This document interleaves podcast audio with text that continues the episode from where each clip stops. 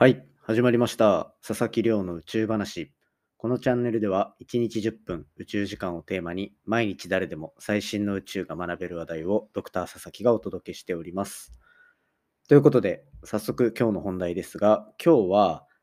宇宙ベンチャーの擬態、宇宙ロボットを作ってる擬態という会社と、あとは、えっと、車を作っているメーカーのトヨタが、えっと、協力して月面走行するこう車両のロボットを作っていくというようなところのニュースが出ていたので、今回はそちらを紹介していきたいと思っております。で、今回紹介するのは、もう今日12月14日ですが、13日に公開された、まあ、非常にホットな話題になっております。で、具体的なお話というか、ざっくりとしたお話先にしておくと、まあ、このポッドキャストでも何度か紹介している宇宙での汎用ロボット、擬態を作っている擬態ジャパン株式会社と、えっと、まあ、車を作っているトヨタが今後、えっと、2029年に月面をトヨタが走らせようとしているルナクルーザーと呼ばれる車、そこにつけつける予定になるロボットアームの開発に着手したというようなお話をしていこうというふうに思っております。で、これもう本当に非常に大きなこう共同研究契約になるかなと思っていて、まあ何にせよこう、トヨタ自身が2029年にもう月行きますというふうに言っていた中で、こう JAXA といろいろ月面での、まあ、ローバーを作っていたんですね。その中で、まあ、ローバー外側にアームつけたりとか、車内でもこう作業しなきゃいけないとかっていうところを機械に代替できるっていうふうになると、まあ、コストとかもだいぶ抑えられますし、こうミスも減るというところで非常に面白い開発になるんじゃないかなというところで、今回はこのトヨタと擬態両方がこう組み合わせてどんなミッションになっていくのか、またその両者どういうところの開発を今まで進めてきたのかっていうようなお話をさせていただければなというふうに思っておりますので、ぜひ最後までお付き合いいただけたらと思います。でですね、えっとまあ本題に入る前に、昨日お話しした流星群、皆さん見てますでしょうか？?12 月13日から12月15日にかけて、まあ、こう2日間の夜は、こう流星群が極大と言われている見頃の時期を迎えていると。で、昨日、ポッドキャストで詳しくお話ししましたが、まあ、ここの、今回のその双子座流星群っていうものに関しては、1時間の間で、まあ、月が出ているタイミングでも20個とか30個とか、まあ、つまり2分、2分に1個とか見れる可能性が十分にある。まあ、そんな流れ星、流星群だったりするんですよね。で、僕も昨日、15分、20分ぐらい、こう、外眺める時間作って見ていたところ、本当にすぐ見つかりましたね。1個さーっと綺麗なのが流れて、あとはまあ細かいのがちらほらみたいな感じだったので、ぜひ今日もですね、こう、夜天気が良くて見晴らしいいところに、なんか少しでも行ければ、だ多分明るいのだったら5分ぐらい見てるだけで見つかるんじゃないかなっていうふうに思うんで、そのあたり、こうチャレンジしていただけたらなっていうふうに思ってます。で、昨日はそんな、こう、流星群見るっていう時間を作ったがためにですね、こう、なんでしょう、流星群見ていたらすごい眠くなって夜寝てしまったので、ポッドキャストの更新が遅れているというような、非常になんか本末転倒な感じにはなっておりますが、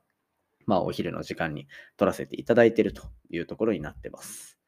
まあそんな感じで、こう地上から見れる宇宙のイベントを楽しんでいただこうかなと思っている一方で、未来のお話もしていこうというのが今回の本題のお話になります。で、今回紹介するのは、日本の宇宙ロボットを作っている宇宙ベンチャー、擬態ジャパンとトヨタが共同で、月面を走らせる車につけるロボットアームの開発をしていくというようなお話をさせていただこうと思っております。で、これ、まず、どっちから話せばいいのかなって思うんですけど、まずトヨタがそもそも月面に車を走らせようとしているっていうところのお話、実は今までしてなかったのかなというふうに思うんですけど、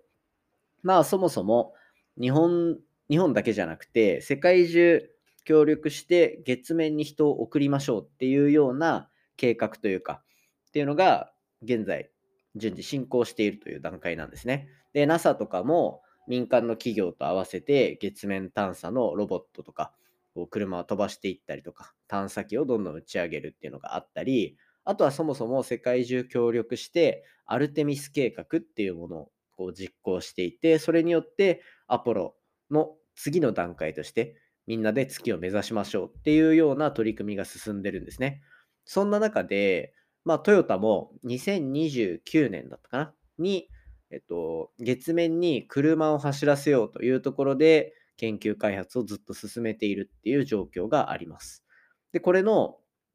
友人、しかもこれ人が乗る本当に車ですね。この車のことをルナクルーザーって言って、まあ、有名なランドクルーザーとか、えっと、そういったところからこう名称を持ってきて、トヨタの安心安全なその SUV の性能とかをそのまま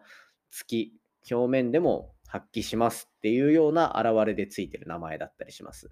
で、これの、まあ、この月面ローバーが、ま非常に面白くてですね、もう宇宙服を着ずに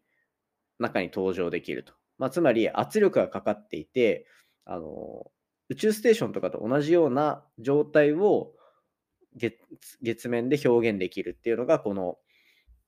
ルナクルーザーの特徴になっていて大きさも結構大きいんですよ。最大4人乗れるっていうところで通常は2名で運転するような車になってます。で全長が6メートルで幅が5メートル5.2メートルで、えーと、高さが3.8メートルっていうような感じの、まあ、かなり大きい作りになってるんですね。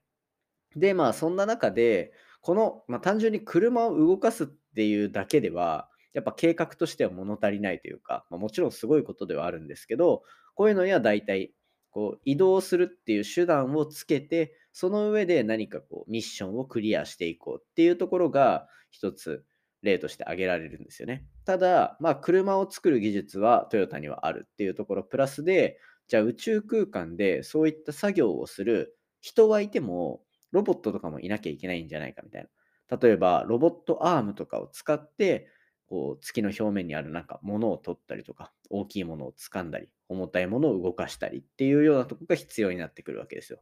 で、そんなところで今、やっぱ日本の中で宇宙のロボットといえば、擬態ジャパン株式会社っていうところで今回のこう共同研究の契約が締結したんじゃないかなというふうに、えー、と考えております。で、えーと、この開発に着手している中で、じゃあどういうところを行っていこうとしているのか、擬態が開発中のロボットアームってどういうところを行っていくのかっていうと、まあこう、ロボットアームのこう先にカメラもついているような国際宇宙ステーションで、えー、と成功させた実験に近いものっていうのを月面に搭載するような状況が擬態ジャパンのホームページからは見受けられます。で、そもそも擬態ジャパン株式会社、ここから擬態って呼びますけど、擬態は10月 ?9 月とかに国際宇宙ステーションの中ですでにロボットを動かすっていう研究実験を成功させています。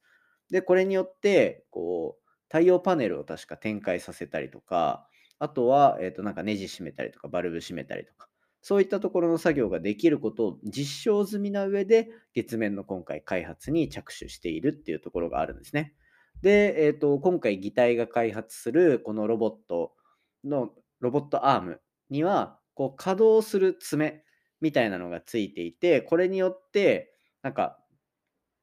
いろんなものをつかめたりとか、あとはまあ回したりして、ネジとかそういうのを動かしたりすることができるっていうようなところになっていたり、あとは、えっ、ー、と、まあ、このとにかくこのロボット1台でさまざまなこうツールっていうのを切り替えて複数の仕事ができるようなタスク性能っていうところがあの非常に性能がいいというところで、えっと、今回ロボットアームの開発が進んでいるところらしいです。で、えっとまあ、こんな感じで日本を代表するトヨタとあとは擬態っていうこの2つが手を組むことによって日本の宇宙開発、そしてまあ、えっと、月面開発っていうところがどんどん加速していく、そんな予感を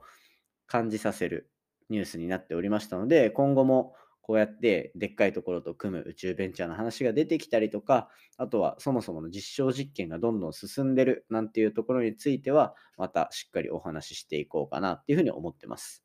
で、すごい個人的なお話なんですけど、ルナクルーザーはそのトヨタのランドクルーザーから名前引っ張ってきてるっていう話ありましたが、僕自身もそのランドクルーザーの系列の車に乗っているんで、なんかそこで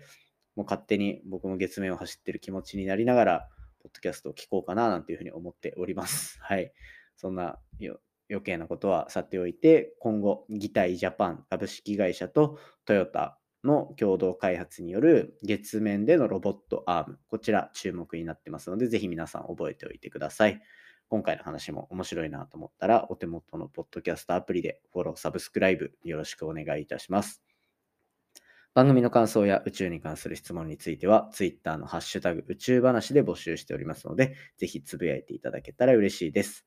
そして、ここで Amazon よりお知らせです。この番組をお聴きいただいているリスナーの方は、Amazon Music で様々なポッドキャストが無料で楽しめることをご存知でしょうか？もし Amazon プライム会員であれば、追加料金なしで200万曲の楽曲がオンデマンドで聴き放題にもなっております。で僕自身のこのポッドキャスト宇宙話についても Amazon Music でかなり結構聞かれていて、そのおかげで、えっと、ランキングではかなり上位になっていたりするので、こう音楽のついでにぜひポッドキャスト聞いていただけたら嬉しいなと思います。もし今まで Amazon Music 試したことがなければ、ぜひ一度試してみていただけたら嬉しいです。URL は amazon.co.jp スラッシュユニバース。もう一度言いますね。amazon.co.jp スラッシュユニバースになりますので、ぜひお試しください。それではまた明日お会いしましょう。さようなら。